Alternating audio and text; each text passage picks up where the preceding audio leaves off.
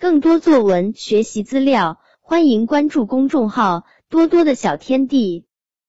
书虫晨，咱班有许多与众不同的人，张大度、沈笔张、书虫晨，其中让我印象最深的还是我的同桌书虫晨。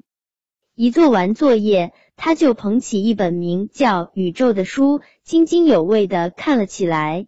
他时而眉开眼笑。好似在与书精灵玩耍，时而双眉紧锁，怒目圆瞪，好似看到了什么凶神恶煞；时而又发出叽里咕噜的声音，眼睛里闪过异样的光，似乎在和谁激烈的争吵。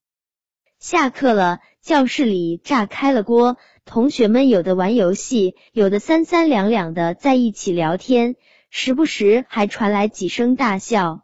而他呢？安安静静的坐在位子上，头都没转一下，全然不理会周围发生的一切，好像整个世界对他来说已经消失了，只剩下他和一本书。哟，好一个书虫臣！因为他看书时无比专注，所以知识渊博，是我们班的小博士，上知天文，下知地理，只要同学有问，他必有答。